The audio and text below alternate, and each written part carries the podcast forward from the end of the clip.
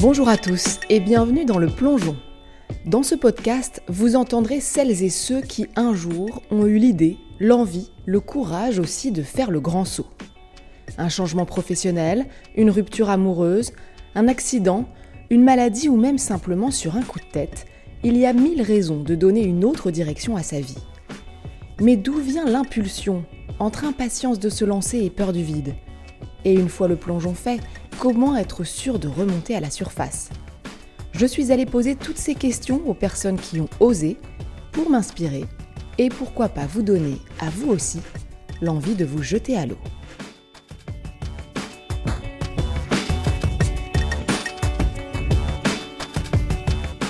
Mais j'avais vraiment une espèce d'impression d'être quelqu'un d'autre et d'avoir tout d'un coup une liberté.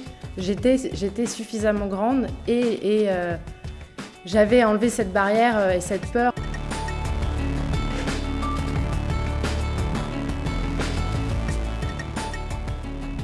Imaginez prendre le large en pleine pandémie, alors que ce fichu virus paralyse la planète et que voyager est compliqué, voire interdit décidez que la crise sanitaire ne vous empêchera pas de vivre vos rêves. C'est ce qu'a fait Célina avec son mari et leurs deux filles.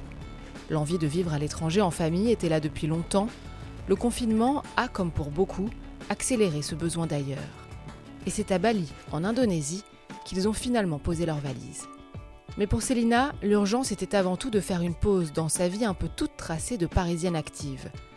Dans cet épisode, elle raconte comment elle a dû bousculer ses certitudes et une famille parfois un peu envahissante, et comment, à plus de 12 000 km de la France, elle a pris le temps et le recul nécessaires pour retrouver du sens, avec, à la clé, une toute nouvelle confiance en elle.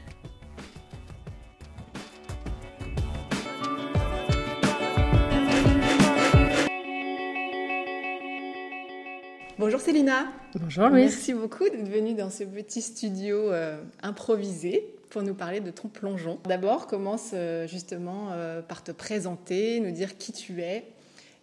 Alors, je m'appelle Célina, j'ai 40 ans, j'habite à Paris depuis que je suis née. Et là, cette année, on a décidé de partir six mois à Bali avec nos deux enfants sous le bras pour se faire une respiration dans notre quotidien. Voilà, c'est ton fameux plongeon. Tu vas nous raconter tout ça aujourd'hui. Euh, mais d'abord, repartons un peu en arrière. Tu l'as dit, Bali, c'est pas euh, ta maison, même si tu nous parles de là aujourd'hui. Euh, raconte-nous ta vie d'avant, entre guillemets. Où est-ce que tu vivais, ton métier, d'où tu pars?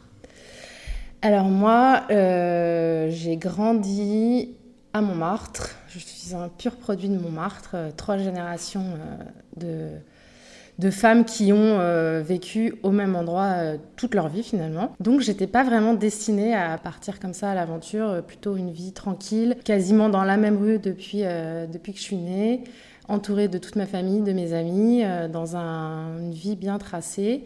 Pour mon parcours, j'ai fait des études de communication et j'ai commencé à travailler assez jeune avec un journaliste qui avait différentes activités donc je travaillais pour sa production et je faisais euh, différentes choses de, l'édition, euh, des expositions, de la radio, enfin tout un tas de choses, jusqu'au moment où il y a eu un petit peu moins de travail et on, on était plus euh, fixé sur la production, ce qui au bout d'un moment m'a un peu ennuyé parce que j'avais plus ce côté où je bougeais tout le temps, j'étais tout le temps dans un bureau. Donc c'est à ce moment-là que je me suis dit qu'il allait falloir que que je songe sérieusement à changer, mais c'est aussi le moment où j'ai eu des enfants. Donc ça a un petit peu compliqué euh, la tâche puisque euh, j'avais la chance d'être dans un travail euh, que je connaissais bien, avec une équipe que je connaissais depuis très longtemps. Donc tu avais déjà un projet de changer de vie avant même que Bali germe dans ton, dans ton esprit j'avais le projet de changer de vie depuis assez longtemps. Je voulais ouvrir un centre de yoga dans mon quartier parce que je trouvais qu'il n'y avait pas grand-chose et surtout il n'y avait rien pour les enfants. Au moment où j'ai accouché, je me suis rendu compte assez vite que c'était très limité les activités pour les tout petits. Donc je m'étais dit que j'allais créer ce centre que moi, enfin, dont je rêvais et que j'arrivais pas à trouver.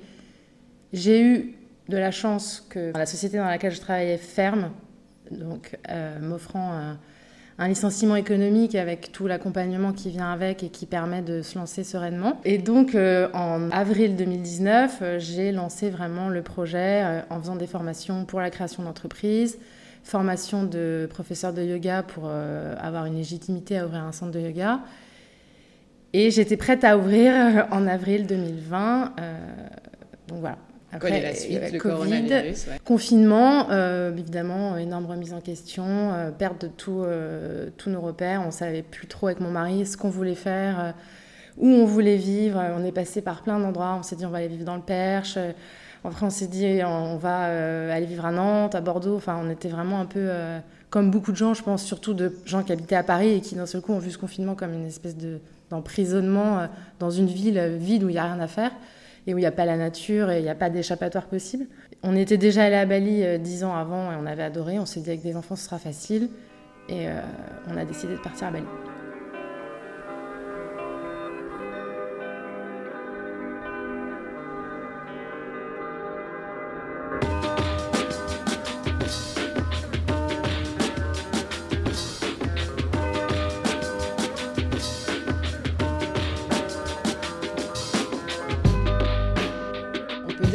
C'est un peu la concrétisation de, cette idée de plongeon, de sauter dans une autre vie euh, que tu avais déjà depuis plusieurs années. Euh, tu te souviens un peu, euh, avec ton mari Benjamin, où est-ce que vous êtes? Comment cette première idée de partir à Bali naît et germe dans vos esprits? Ouais, je, me souviens parfaitement bien de la première fois qu'on en a parlé. C'est en fait, c'est mon mari, c'est un voyageur. Il est, il a fait un tour du monde quand il avait une vingtaine d'années. Donc lui, il avait envie, cette envie de repartir et encore plus de partir à l'étranger depuis longtemps. Et on, l'évoquait, mais sans vraiment y croire. Et là où on a eu de la chance, c'est que finalement le Covid nous a permis de nous, rendre compte qu'il pouvait travailler n'importe où, que moi je travaillais pas encore, que nos enfants étaient petits parce qu'ils sont, encore à la maternelle, et que donc il n'y avait rien qui nous empêchait au final de, de partir, euh, en tout cas pour une courte période. Et donc on était en Bretagne pendant ce fameux premier confinement euh, en train de prendre euh, l'apéro pour se décharger de notre journée. Et euh, on a commencé à se dire, bah, puisqu'on ne sait pas où on veut aller en France, on n'a qu'à partir à l'étranger. On s'est dit, OK, où à l'étranger? Et tout de suite, Bali, c'était une évidence parce qu'on savait qu'il ferait beau, que les gens étaient gentils, que les enfants étaient bien traités. c'est vrai que c'est un endroit quand même où les enfants sont accueillis à bras ouverts. Et moi, euh, bah, je pourrais continuer à, me former, à, découvrir des nouvelles choses. C'était compatible avec ta nouvelle envie d'activité de yoga. Voilà, c'était totalement compatible avec ma nouvelle activité, voire même ça allait l'enrichir encore plus.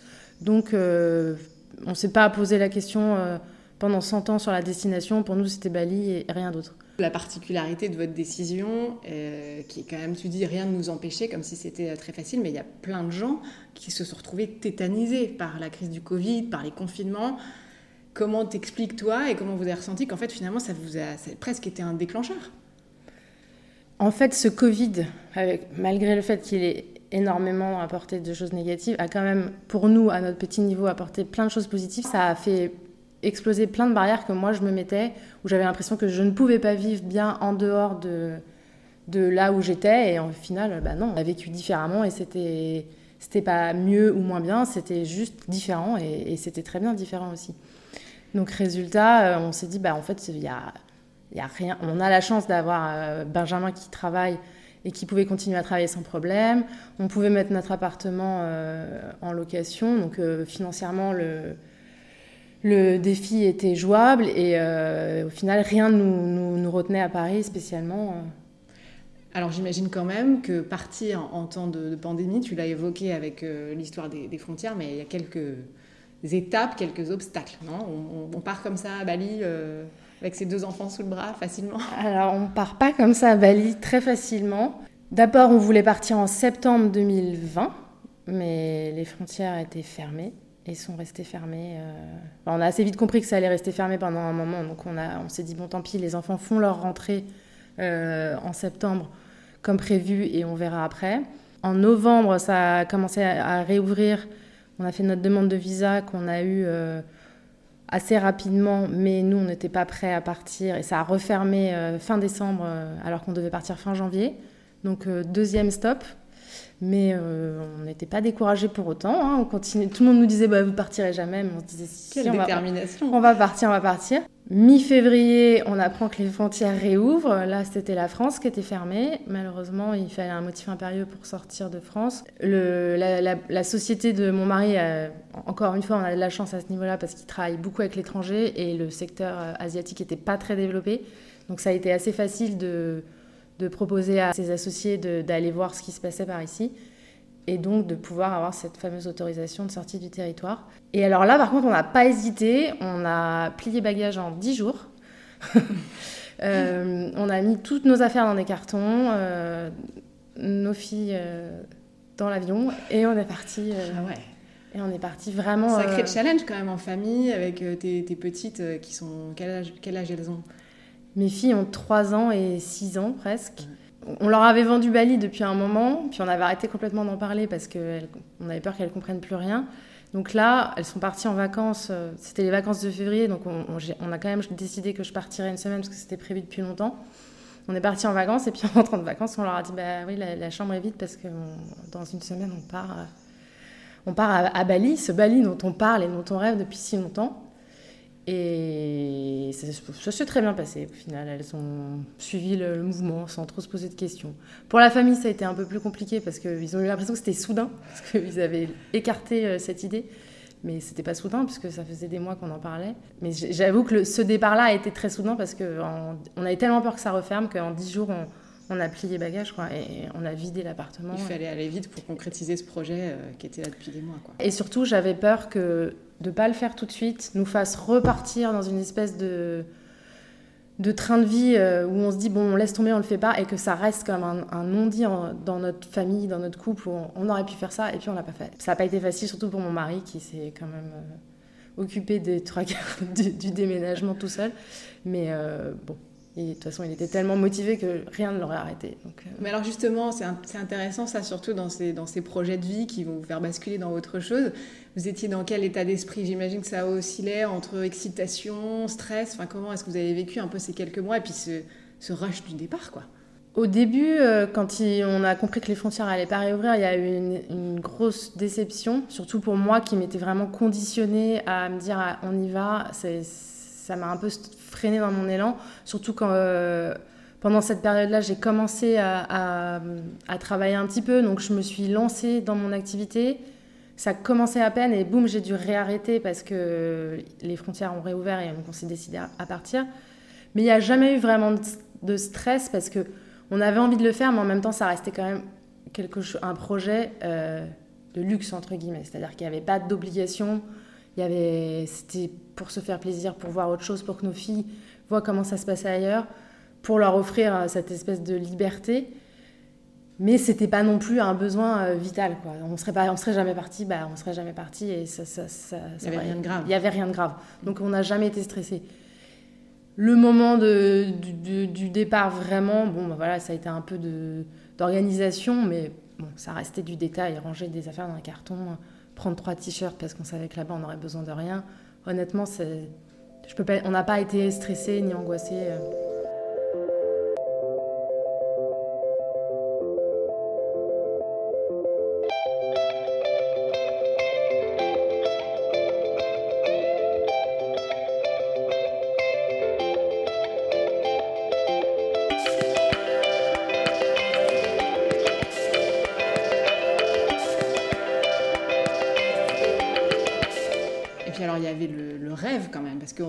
Euh, du rêve. Bali, c'est l'île paradisiaque. Euh. Tu connaissais un peu, puisque tu es venu faire une formation de professeur de yoga, mais tu avais déjà un peu euh, une idée du quotidien que tu allais pouvoir avoir. Comment est-ce que tu, rêvais ça? Je, crois que je me projetais pas vraiment. Enfin, je me projetais dans la vie de vacances. J'avais du mal à, imaginer ce qu'allait être ma vie au quotidien. Et d'ailleurs, quand je suis arrivée, autant mon mari, lui, il a sauté sur son scooter et puis il s'est plongé dans la vie assez facilement. Moi, j'ai eu une petite phase d'adaptation où les filles n'allaient pas encore à l'école. Et moi, je savais pas trop quoi faire de moi, en fait. Euh, elles, sont retournées à l'école au bout d'une dizaine de jours. Donc, on s'était un peu habitué à cette vie d'entre-deux. On n'est pas vraiment en vacances, mais quand même un petit peu. Et en fait, quand elles sont retournées à l'école, bah, je savais plus quoi faire de moi parce que je conduisais pas à ce moment-là. je n'osais pas prendre le scooter toute seule. En bonne parisienne, je n'ai jamais conduit, je, n'ai fait que du métro, du, bus ou me faire conduire. Donc c'est vrai que d'un seul coup, je me suis retrouvée dans, cette ville que je connaissais pas, qui me semblait immense et, complètement biscornue, et, et je comprenais pas trop où, est-ce qu'on allait, comment on y allait, et surtout, bah, j'étais obligée de prendre des, taxis. Alors c'est très facile de prendre des taxis et ça coûte pas très cher, donc ça va, mais au final, c'est au bout d'un moment, on a envie de pouvoir aller d'un point A à un point B en passant par le point C sans avoir à, changer de, taxi. Et puis, ça coûte pas cher, mais mis bout à bout, au final, ça finit par revenir cher quand même. C'est un peu un symbole. Tu avais euh, envie de prendre un peu les choses en main toi-même, prendre euh, ton, quotidien en main, non? Bah, j'avais totalement envie de prendre mon quotidien en main et de pas rester. En fait, c'est mon mari qui m'a un peu euh, remonté les bretelles en me disant bah, à Paris, tu vis ta vie, euh, ici, tu es complètement dépendante de moi, même pour aller au supermarché. En fait, j'avais besoin soit qu'il me dépose, soit, que, soit de prendre un scooter. Et assez rapidement, je me suis dit bon, ok, ça va être compliqué. Et euh, donc, il m'a, un jour, il m'a, ça faisait pas très longtemps qu'on était là, hein, ça devait faire 15 jours, je pense. Il m'a dit, bon, allez, euh, hein, maintenant, ça suffit. Donc, je suis rentrée, je, lui ai dit, bon, donne-moi les clés du scooter. Il m'a dit, t'es sûr Je lui ai dit, bah, oui, oui, j'y vais. Donc, j'ai pris mon scooter. J'ai fait un, minuscule trajet, mais qui m'a semblé immense. Mais j'avais vraiment une espèce d'impression d'être quelqu'un d'autre et d'avoir tout d'un coup une liberté j'étais suffisamment grande et, euh, j'avais enlevé cette barrière euh, et cette peur de conduire un scooter euh, qui au final est quand même ça fait peur quand même de conduire enfin moi déjà j'ai peur de conduire une voiture donc un scooter encore pire, pire parce qu'on n'a pas de protection ni rien. Et finalement bah j'y ai pris goût et puis maintenant j'adore et je me dis même à Paris j'ai envie d'avoir mon scooter parce que j'ai pas du tout envie de reprendre le métro. Mais en l'espace de deux kilomètres, j'ai eu cette impression de waouh, ça y est, je, je suis grande en fait. Je suis grande, j'ai mes clés de scooter, je peux m'arrêter où je veux. ça peut paraître un peu crétin à 40 ans, mais C'était une petite victoire sur toi, quoi. C'était une énorme victoire sur moi qui, qui a permis après de casser plein d'autres euh, barrières et pensées limitantes que j'avais, de choses qui, au, final, au fil des années, on vous met dans la tête, vous êtes comme ça, vous pouvez pas faire ça, vous savez pas faire ça, vous devez faire ça. C'est des choses qui s'imprègnent en nous et qui font qu'on s'empêche de faire plein de choses. Par exemple, j'avais très envie de dessiner, mais j'avais jamais osé puisque je ne savais pas dessiner. Et ici, je me suis mise à dessiner. Alors, c'est pas parfait, hein, je ne veux pas devenir un peintre avec euh, immensément reconnu, mais j'ai cette satisfaction de produire quelque chose moi-même. Et je me suis mise à euh, essayer de chanter, essayer de, jouer de la musique, enfin plein de choses. Où on m'avait dit bah non en fait tu sais pas faire, t'es nul, tu y arriveras jamais. Et d'un seul coup fait, tout était possible. Et ça, ça c'est clair que je sais pas si c'est le fait d'être partie, le fait d'être à Bali ou le, le fait d'avoir travaillé sur moi ou la combinaison de tout ça, certainement la combinaison de tout ça, mais vraiment j'ai cassé plein plein de plein de pensées limitantes qui au final m'empêchaient d'être vraiment moi-même et de faire ce que j'avais envie de faire à tous les niveaux, hein, que ce soit au niveau professionnel ou au niveau loisir ou, euh, ou même au niveau de ma personnalité à moi. Je pense que je vais rentrer, je ne suis pas la même personne que quand je suis partie, ça c'est clair. Ça donne, euh, ça donne envie, puis c'est inspirant. Et ça, c'est pour ton état d'esprit. Et puis finalement, cette déstabilisation de Bali qui s'est transformée en, ouais, en un sentiment de, de, de, puissance et de, meilleure connaissance de soi quand on se lance dans un nouveau projet comme ça, ça peut être aussi clivant pour euh, ton entourage. Comment est-ce que, euh, que ce soit à Paris ou une fois que tu es arrivé ici à Bali, tu as été entouré dans tout ça euh, Quelles énergies étaient autour de toi et comment tu y as fait face? Alors moi, il faut savoir que je viens d'une famille au sens tribu du terme. C'est-à-dire qu'il y a ma grand-mère, enfin il y a mes grands-parents, ensuite il y a mes parents, il y a les enfants. On, on vit quasiment les uns avec les autres. C'est un clan. On est un clan. Euh, avec tout ce que ça implique, de positif comme de négatif évidemment. Mais c'est vrai que personne s'en va jamais très loin, très longtemps. Donc quand on a dit, on va partir avec nos deux filles qui ont deux ans et demi et cinq ans et demi, très très loin, pour une période plus ou moins longue, ils avaient peur qu'on revienne pas en plus. Euh, ça n'a pas été très très bien pris au début, surtout de la part de mes grands-parents qui voyaient ça comme un, comme une espèce de punition par rapport à eux, enfin qui en tout cas comprenaient pas du contre tout, eux, ouais. voilà, qui comprenaient pas du tout pourquoi on voulait partir, qu'est-ce qu'on allait y faire et quel était l'intérêt. Même mon petit frère euh, avait du mal à comprendre au début euh, qu'on veuille faire ça. Au final, tout le monde a accepté. Ça leur fait de la peine qu'on soit pas là et ça leur fait des... enfin, ils sont tristes de pas voir les petites, d'avoir loupé six mois de leur vie parce qu'elles sont quand même très petites encore. Mais euh, ils voient bien que ça leur a apporté plein de choses et, et finalement ça, ça s'est bien passé. Tu penses qu'ils mesurent euh, le besoin que tu avais de ce, de ce plongeon, de ce changement, de cette euh, envie d'ailleurs Je pense pas qu'ils mesurent le, le, le besoin que j'avais parce que eux ont été élevés comme ça. Pour eux, c'est normal de rester euh, vivre tous ensemble et c'est de partir qui est pas normal. À l'inverse de la famille de Benjamin, où pour eux, c'est parfaitement normal de partir euh, voyager, euh, de partir vivre euh, ailleurs, que ce soit ses cousins qui habitent euh, dans divers endroits de, du monde. Ses parents n'habitent plus euh, à Paris. Benjamin est parti très, très jeune euh, faire ses études. Donc pour eux, c'était normal. Et, et Bon, ils ne vous ont pas trop vu d'un bon oeil quand même qu'on parte avec les petites aussi loin, surtout en pleine pandémie. Ça, c'est un autre problème. Mais disons qu'ils ont plus compris et accepté que. Toi, tu as dû plus t'arracher en fait à, à ce, cette tribu euh, familiale très protectrice, quoi. Et surtout, j'ai dû leur dire, ce qui pour moi était pas facile, bien que j'ai 40 ans maintenant, euh, j'ai toujours cette espèce de et ça c'est quelque chose sur lequel je travaille de sensation d'être euh, la fille d'eux, la petite fille d'eux et de pas avoir euh, le droit de dire bah en fait non, là c'est pas comme ça que je vois les choses. Là maintenant, je pense que je vais être plus euh, plus sûre de moi et dire bah non en fait c'est comme ça et c'est pas autrement parce que maintenant je suis adulte et je dirige ma vie et c'est pas contre eux.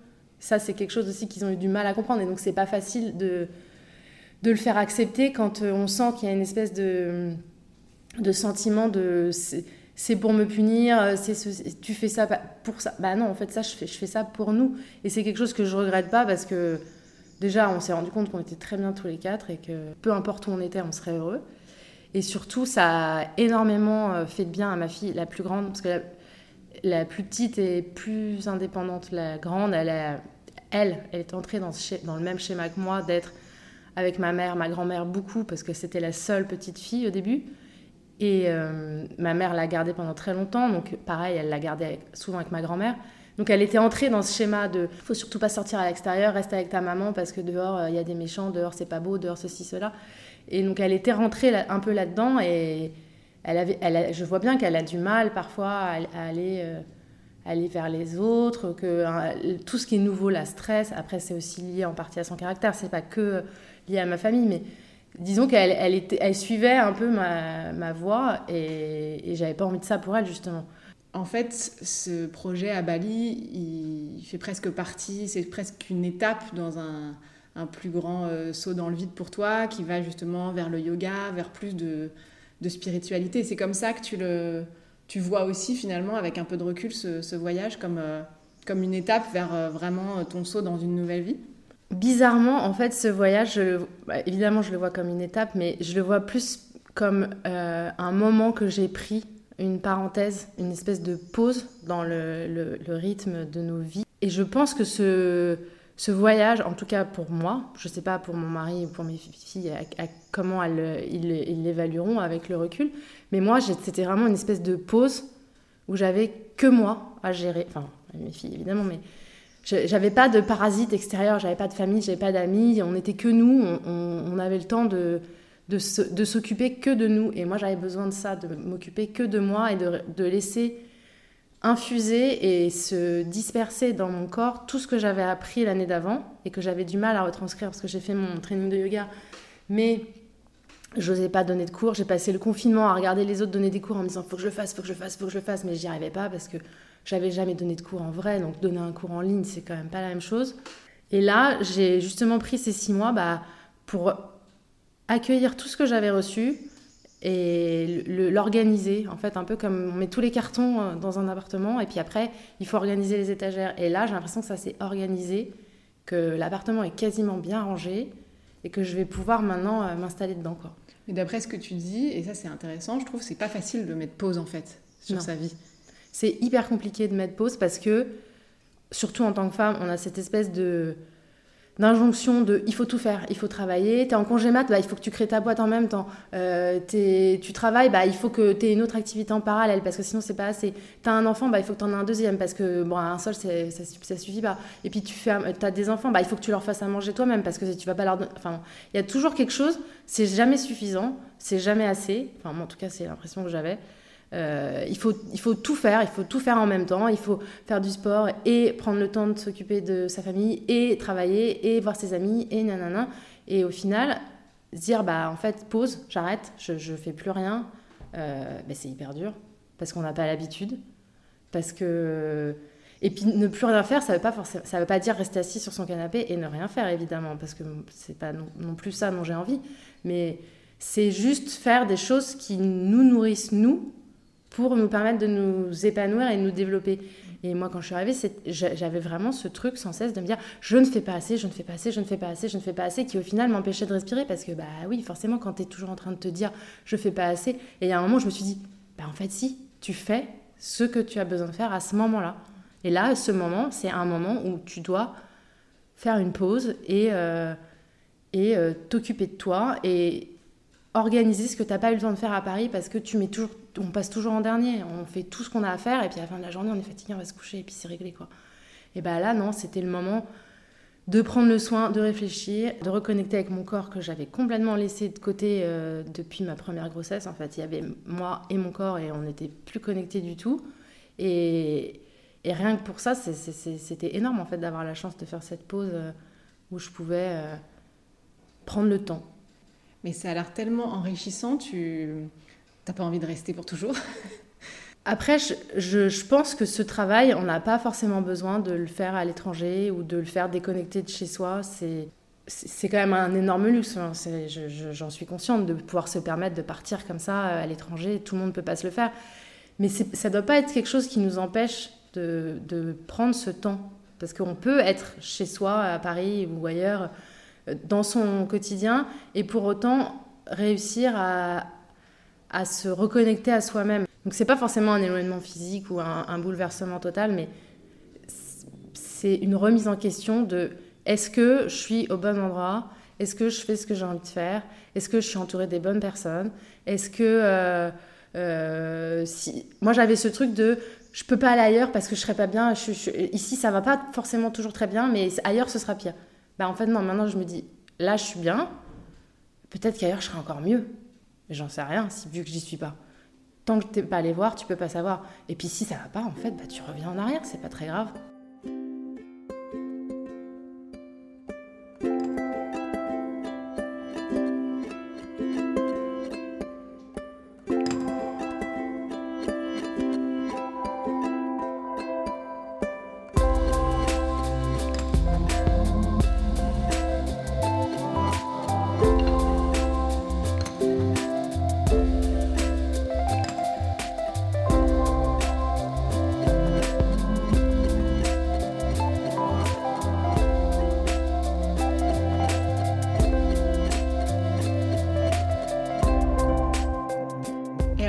Décidé de rentrer à Paris, c'est ça? Là, on a décidé de rentrer à Paris, même si on était très bien ici, pour plein de raisons, notamment euh, bah, toujours ce coronavirus qui nous avait fait partir, finalement, nous fait rentrer parce que la situation ici est quand même pas facile pour euh, les, habitants et, qu'au bout d'un moment, on n'a plus trouvé de sens à être là en touriste, entre guillemets, alors que c'est tellement compliqué pour tout le monde. Nos filles, elles font une rentrée importante. Il y en a une qui rentre en CP, l'autre qui rentre en petite section. Donc on s'est dit aussi que ce serait peut-être bien qu'elles soient dans le système français pour les faire. Mais je pense qu'on repartira. Peut-être pas six mois, peut-être ce sera, ce sera peut-être deux mois pendant l'été. Euh, on ira dans un autre pays pour euh, que moi aussi je continue de, de me nourrir d'autres cultures euh, et d'autres énergies. Mais, mais là, ouais, pour les prochains mois, la, vie, elle sera à Paris.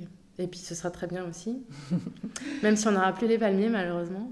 Et après, du coup, cette euh, parenthèse un peu enchantée, puis de retour sur, sur toi, t'es es sereine, tu, tu, tu, penses que tu vas être différente maintenant dans ta vie à Paris? En tout cas, euh, j'espère que je ne vais pas laisser le quotidien euh, et la vie parisienne euh, mapper dans, dans, ces méandres et que je vais réussir à, rester moi-même. Et surtout que moi, je vais réussir à, mettre à profit tout ce que j'ai appris et à le transmettre parce que maintenant, c'est ça.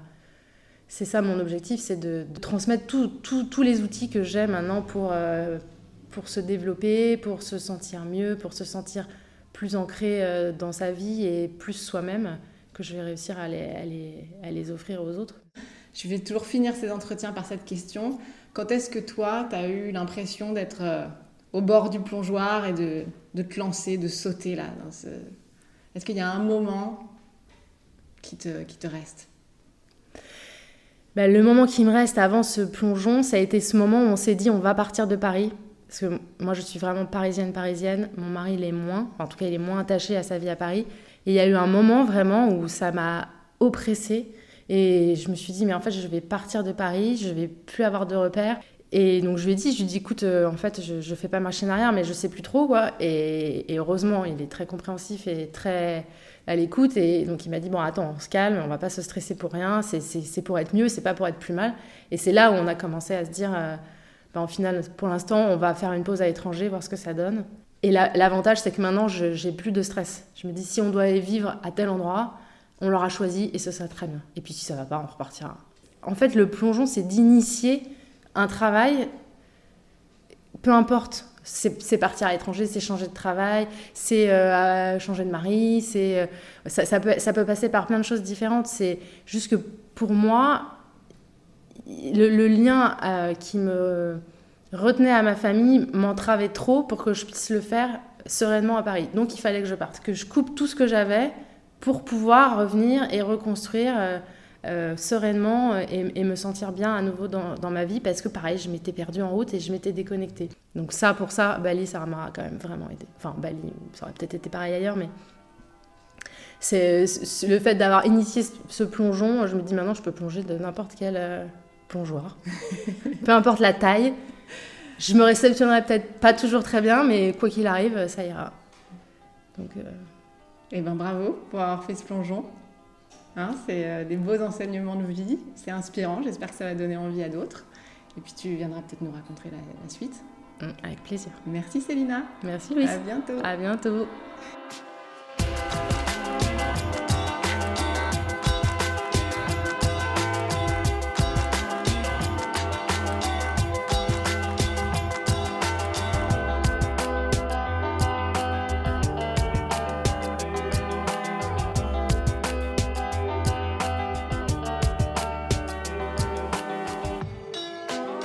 Et voilà, c'est la fin de ce premier récit. Si ce plongeon vous a plu et que vous en voulez d'autres, n'hésitez pas à le faire savoir et à le partager. N'oubliez pas non plus de vous abonner sur Instagram at leplongeon.podcast pour ne rien manquer des prochains épisodes. Merci à tous et à très vite